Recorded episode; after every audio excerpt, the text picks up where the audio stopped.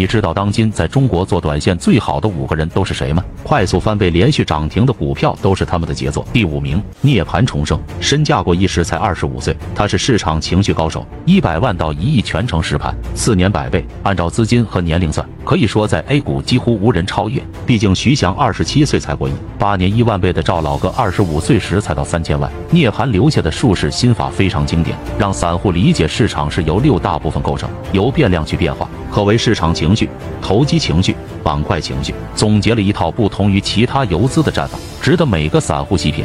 第四名，九二科比，他被誉为养家后的情绪第二人。九二科比对市场的理解是全方面的，对整个市场的环境、情绪。逻辑，甚至是赛道股都有很深的理解和洞察力，可以说算得上是一个大成的选手。目前资金体量两亿以上，九二科比的成功离不开一个人，那就是炒股养家。在他非常迷茫的时候，看养家心法，研究心法，重新振作起来，才悟到大成的。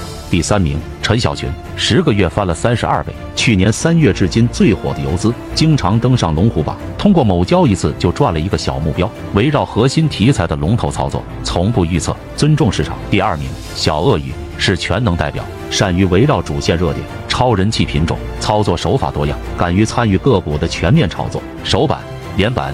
超人气龙头不在话下，手法多样。今年市场上的牛股，他几乎没有一个没做，认准了主线就去猛干，从不拖泥带水，看好就一直进攻。第一名。炒股养家，他是情绪周期的大师，被很多人视为当今游资第一人，并尊其为养家老师。他善于基本面投资，从研报中挖掘有想象力的题材，敢于连板狙击龙头股。目前资金总量保守一百亿。中年悟道的他，尝尽了股市的辛酸与坎坷。悟道大成后，还被受邀到清华大学传授自己的经验，一本养家心法名扬天下，影响了一大批散户。就连涅槃和九十二科比在迷茫的时候，都是看他的心法和语录走过来的。无数。的散户和游资更是通过他的养家心法，最终悟道大成。